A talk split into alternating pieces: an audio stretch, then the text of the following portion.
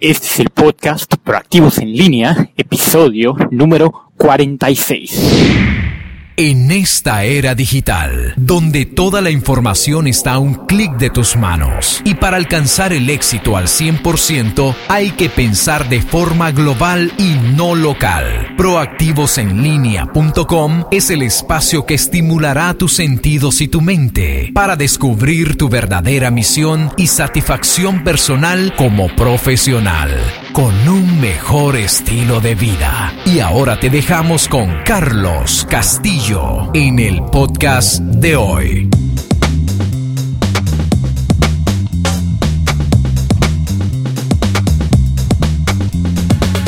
Hola proactivos en línea y pues bienvenido a este nuevo episodio y el día de hoy estoy muy entusiasmado de presentarte pues a la autora del libro El diario de una oveja financiera del famoso canal Blogilana, un podcast y también un blog pues que habla de siempre de todos los asuntos personales, de, cómo mejorar tus finanzas, de salir de la deuda y pues lo que más me gusta de la frase de, de Sonia, ¿no? Porque de nada sirve más dinero si no sabes guardarlo en la bolsa.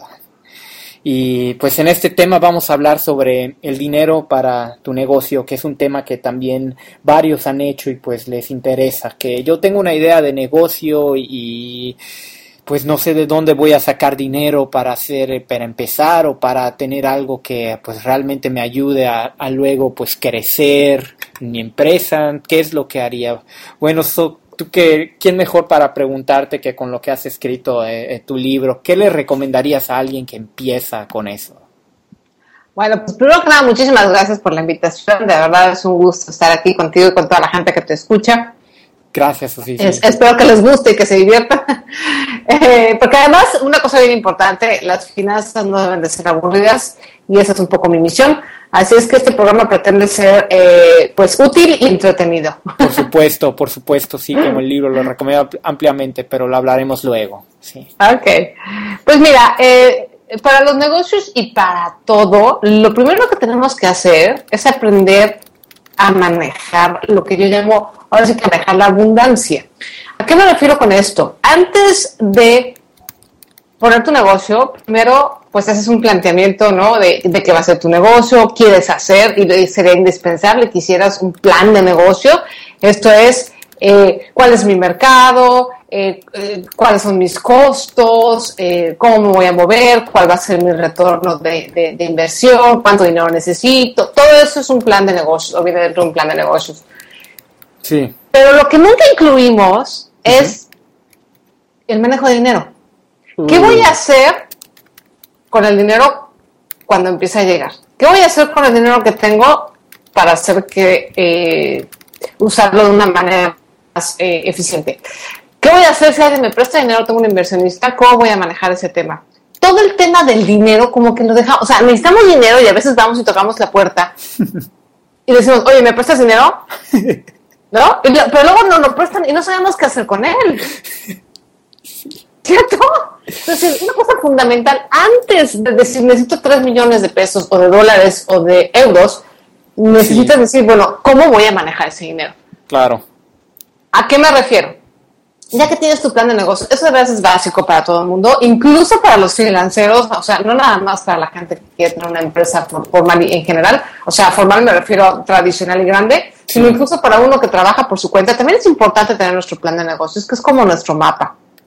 Y dentro del plan de negocios va, a salir el número que tú necesitas para arrancar, para mantenerte y para llegar a tu punto de equilibrio, que se le llama, ¿no? Sí, sí, por supuesto. ahí es donde la mayoría de la gente, cuando sale ese número mágico, dice, ah, claro, yo necesito, no sé, un millón de pesos para empezar. Ya, ese es el número. Y entonces lo único en que nos enfocamos es de dónde voy a conseguir un millón de pesos. Claro. Ok, ese es un punto muy importante y ahorita lo vamos a tocar, cómo, cómo consigo ese dinero. Pero antes de eso tienes que hacer un plan de pago. Sí. A ver, yo voy a pedir dinero prestado, voy a pedir un millón de pesos prestado. ¿Cómo lo voy a pagar? ¿De dónde va a salir el dinero para pagar ya sea a los inversionistas o a la institución bancaria que me prestó o a los familiares, porque pues muchas veces cuando iniciamos un negocio, este, pues le pedimos a la gente más cercana, ¿no? Los friends family, eran ¿no? Friends family, and fools, eh, amigos, familia y, la, y, a los tontos. Oye, qué bueno, las tres Fs en inglés no me había dado cuenta. sí. Entonces, bueno, necesitamos un plan de cómo voy a manejar. Perdón, ¿no te oí? Sí, ¿cómo vas a manejar un plan de... Exacto, eso es fundamental. Otra cosa bien importante es estar preparado para, sobre todo cuando estamos empezando y no tenemos mucha idea del flujo de clientes, es estar preparados para que se tarde muchísimo más de lo que esperemos la llegada de los clientes. A lo mejor yo digo, hago una proyección de que en tres, meses ya voy a tener tantos clientes y entonces voy a tener tanto ingreso, pero si eso se tarda más, ¿qué voy a hacer? Entonces, todo eso debe estar en el plan de, negocios, o sea, el plan A, el plan B, el plan C, el plan de pagos y cómo voy a manejar el éxito. Esa es otra cosa que también eh, de pronto, entonces, es importante eh, antes de salir a tocar puertas, decir, bueno, ¿de dónde va a ser el dinero para pagar? ¿Y en cuánto tiempo? Y tratar de que sea un plan realista, por supuesto. Sí, así es. Pues qué mejor, como mencionas en tu libro, pues que dos tácticas eh, que mencionas, una es la ofensiva, la otra la defensiva, que la ofensiva es de pues de aprender de, de, cómo vas a generar más, pero la defensiva es tan importante igual, pues de cómo vas a administrarlo para que te rinda mejor, entonces este pues es importante conservar las las dos tácticas, me imagino. Exacto, sí, eh, digo, se también como, como freelance, eh, funciona también en, en, una casa o en una familia o con una pareja y por supuesto funciona en una empresa. Tiene que haber, eh, el equipo de venta sería como el, el de la ofensiva, es el que sale y trae los clientes y trae los recursos y el equipo de administración que es el que debe de manejar esos recursos. Es decir, a ver, espérame, si hiciéramos la comparación con la cacería de un animal, sí. este, bueno, pues traemos el mamut y entonces los administrativos son los que dicen, a ver, espérame, pues esta pata la congelamos, ¿no? Y, y, y estas partes y esta, este bracito también, pues para, nos alcanza para tantos meses y esto lo reinvertimos acá, ¿no?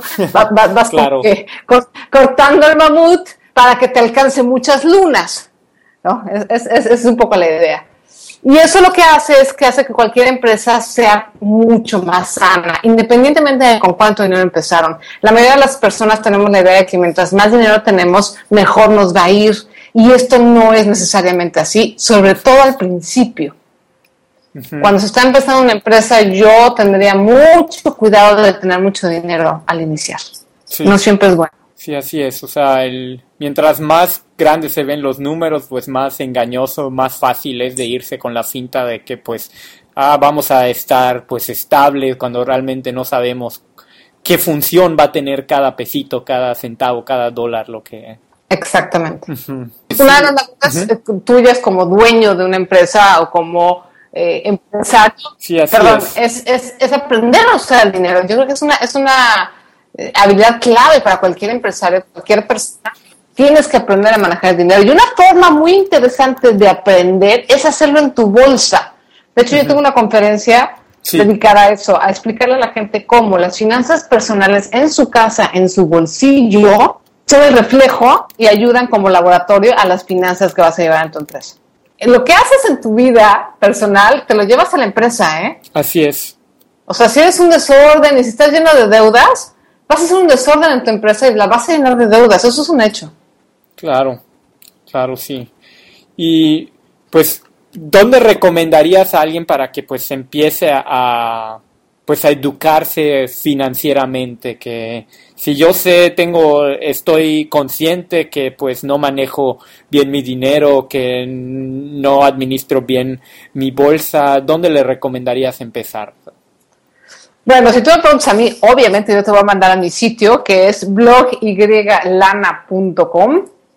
Ahí hay muchísima información completamente gratis, eh, tanto, en, tanto en audio, en video como en texto, sobre finanzas, pero además prácticas. ¿A qué me refiero con prácticas? Es cómo ahorrar. ¿Tienes poca lana? ¿Cómo ahorrar? ¿Cómo hacer un presupuesto? Tengo un formato, por ejemplo, de, registro de gastos.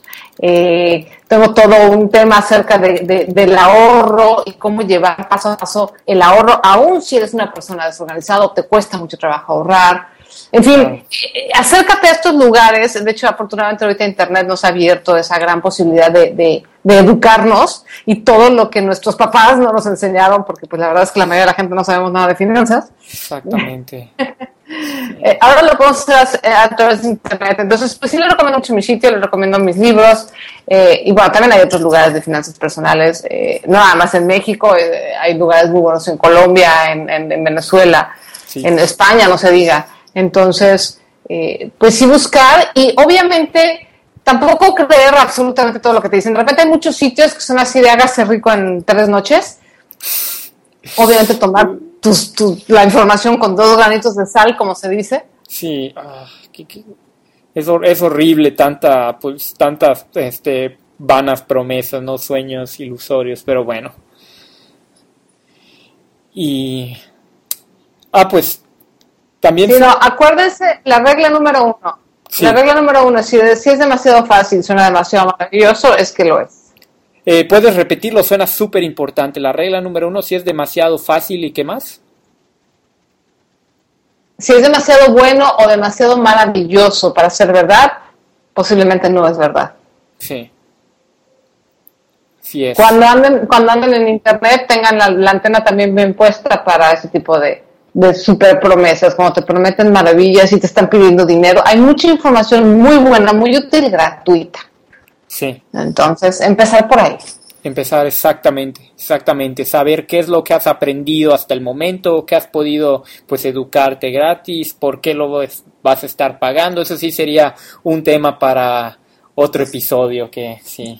Y por otra parte, este, eso también me gusta pues tu perspectiva sobre pues el mito de del ingresos pasivos, por así decirlo, porque mencionas que, pues, un artículo de, de, tu blog que me gustó mucho, que como la palabra emprendimiento está, pues, muy de moda y que, pues, de repente dice, no, pues, que yo soy, este, emprendedor o startupero, que yo, este, pues, yo no cambio tiempo por dinero, pero, pues, tú también tienes una, pues perspectiva opuesta que creo que hay que escuchar para muchos de nosotros que pues consideramos que no es eh, que no es sexy por así decirlo el ganar eh, dinero a cambio de tu tiempo qué es lo que mm, eh, mencionas al respecto Mira, más que una perspectiva opuesta, Carlos, yo creo que se complementan. Lo que yo quise decir con ese artículo es que el ser emprendedor no es el único camino.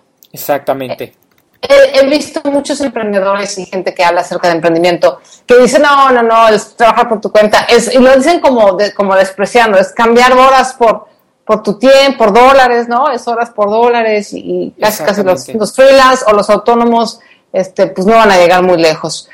Es cierto que solo, el día solo tiene 24 horas y solo tenemos dos manos. Eso es un hecho, ¿no? Eh, una persona que está sola no puede crecer de la misma forma que una persona que tiene ayuda. Eso es indiscutible, de verdad. Pero eso no significa que eso es lo que todo el mundo quiere. No todo el mundo queremos tener una empresa, no todo el mundo queremos tener empleados a, nuestra, a nuestro comando y no todas las actividades se prestan para ser empresario. Claro.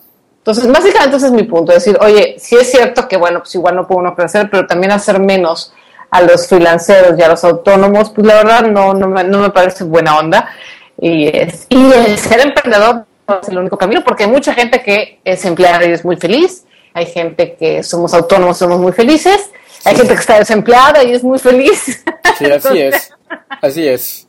Pues sí, pues yo, yo me considero un poco de, los tres, o bueno, y, yo creo que pues que con tu posición sobre todo, pues puedes hablar un, un poco de, pues de los dos, porque no solamente pues eh, tienes tu trabajo por tu cuenta, sino también pues tu libro y también pues son otras eh, fuentes de ingresos. Y pues como mencionas igual en tus consejos financieros que siempre tener más de un solo ingreso pues es la pues la mejor arma para pues defenderse pues en tiempos de crisis y, y obviamente pues empezar trabajando pues eh, por dando tu tiempo es la mejor pues inversión para despegar en vez de querer tener todo el, el monstruo listo sin saber siquiera cada una de las partes, ¿no? Claro.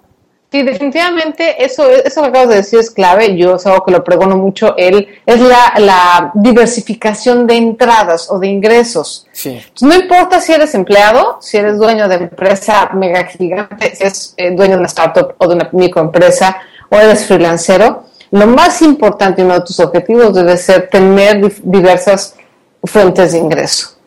Obviamente cuando estás empezando una empresa, bueno, pues es un poco complicado porque toda tu atención y todos tu, tus recursos y tus, todas tus unidades de atención están en tu empresa, pero una vez que llegas a una cierta estabilidad, sí debes de buscar la manera de generar fuentes de ingresos alternas, incluso dentro de la misma empresa, ¿no? No depender solo de un cliente. ¿Por qué?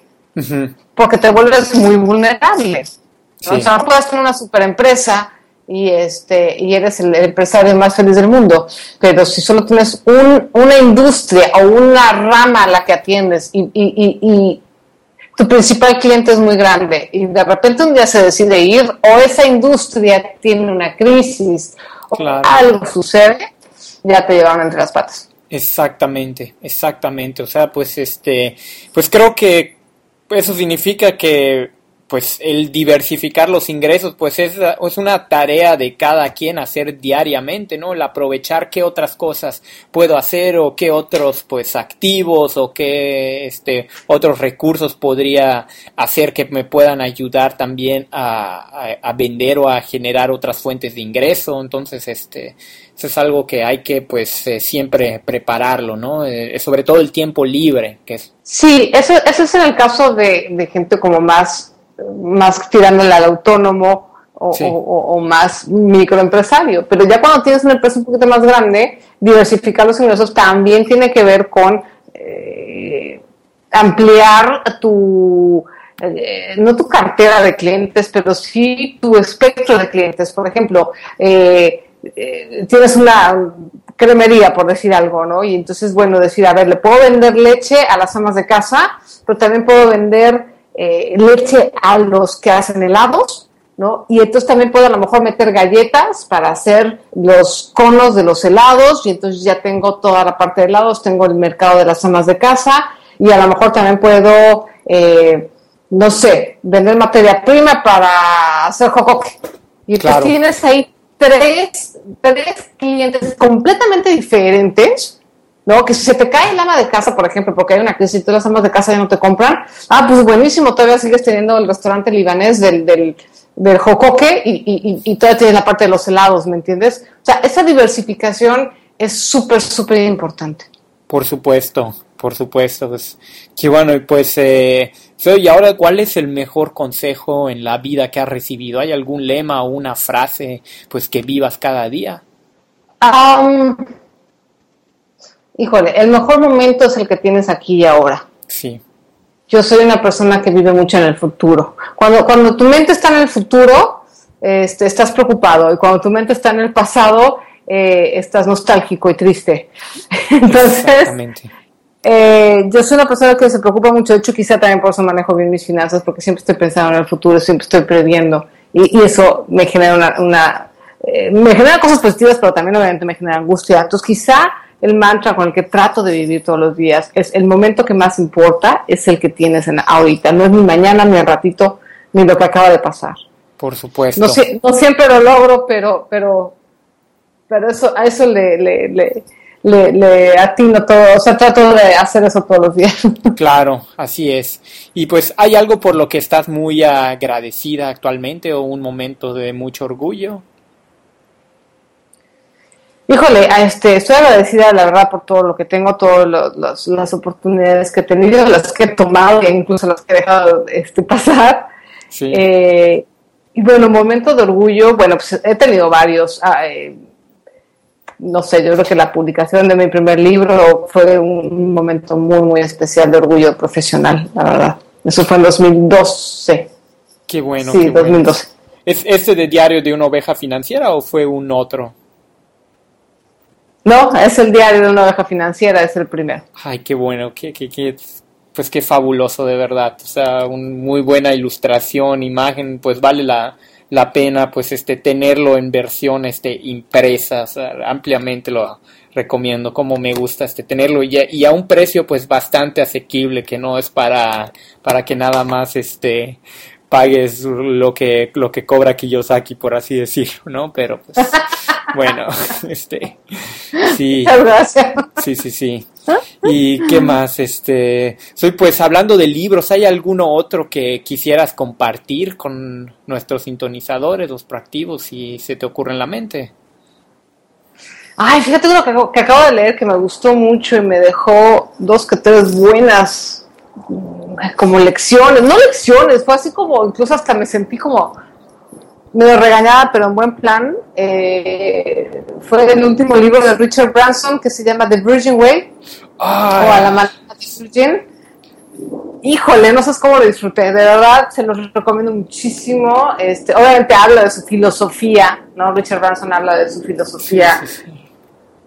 ¿Ya lo leíste?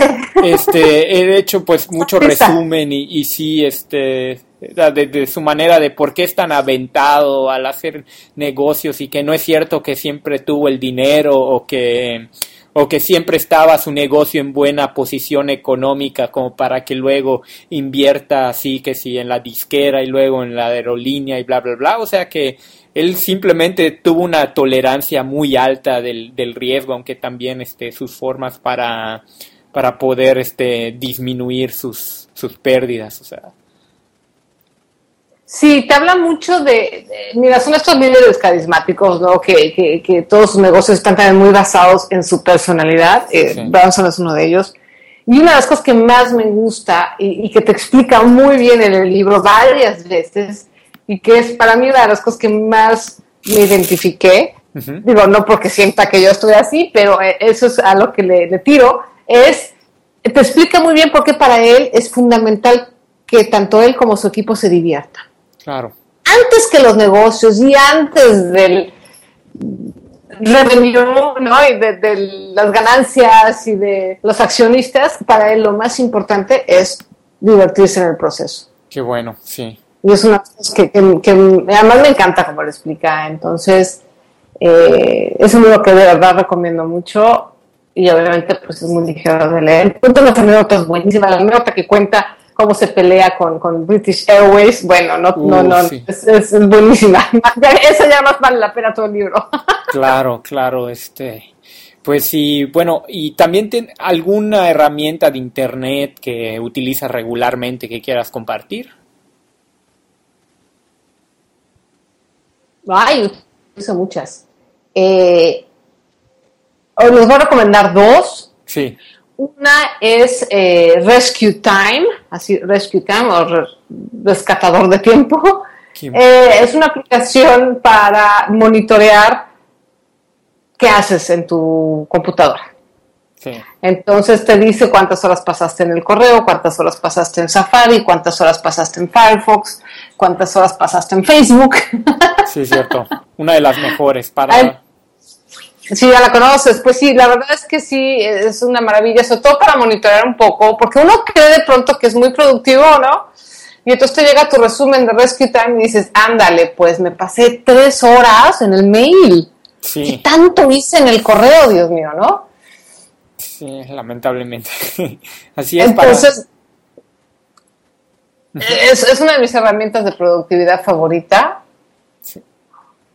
No sé cuál sea tu experiencia con ella. Que bueno, no, sí, este, pues me ayuda a que realmente pues me dé un, un, un buen una buena bofetada para despertarlo, pues que uno creyendo que está haciendo, pues no, pues hoy tuvo un día pues de mucho provecho y todo y realmente te das cuenta por qué me falta todavía horas para terminar este trabajo y luego de repente pues aquí está este el rescue time summary, ¿no? Entonces veo que en el reporte, pum, tantas horas en esto y apenas poquito tiempo dedicándole a tu otro documento, o sea, entonces eso sí un buen recurso gratuito.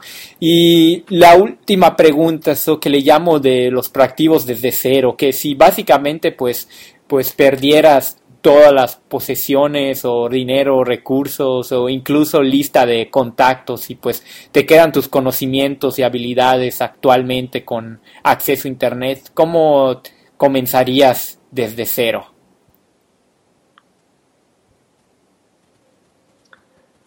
Es una gran pregunta. Eh, pues comenzaría a hacer lo mismo que estoy haciendo ahorita. Volvería a montar otro blog, volvería a tratar de ayudar a las personas. Genuinamente creo que la mejor manera de hacer negocios y de hacer dinero es a través de ayudar a las personas. Por supuesto. Y de eso, de, eso se trata Blogilana. Eh, de hecho, he ayudado mucho más antes de montar a fondo un, un, este esquema de negocios. Eh, pero, pero creo que esa es la fórmula. Eh, creo que ayudando a las personas volvería a tener un flujo de contactos, volvería a, tener un poco más de trabajo, volvería a tener ingresos. Entonces, creo que volvería a hacer lo que hago ahora. Volver a, a, levantar Blogilana de ser. Sí. Pues qué bueno, pues agradecemos profundamente tu generosidad, tu tiempo, tus consejos y pues todo ese amor a llevarnos a actuar y a despertar tanto en las finanzas como en nuestra vida, estos consejos, pues aquí en Proactivos en línea te deseamos todo el éxito en tu recorrido y pues nos mantenemos en contacto. No, me contrario, muchísimas gracias. Este, nomás sí quiero aprovechar este espacio, además de agradecerlo. Eh, sí eh, para hacer un pequeño anuncio, no sé cuándo salga al aire esta entrevista maravillosa, pero bueno, en, mayo en el DF voy a tener un taller presencial, entonces estén pendientes por ahí en blogilana.com. El taller, el taller se llama Recupera eh, tu quincena y el control de tus ingresos.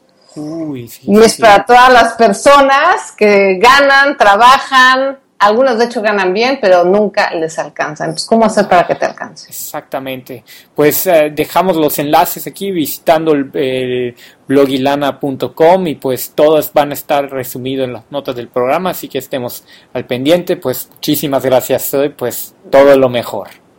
No, muchísimas gracias, felices finanzas y de verdad que manejar el dinero no es tan difícil, lo prometo. Claro que sí, hasta pronto.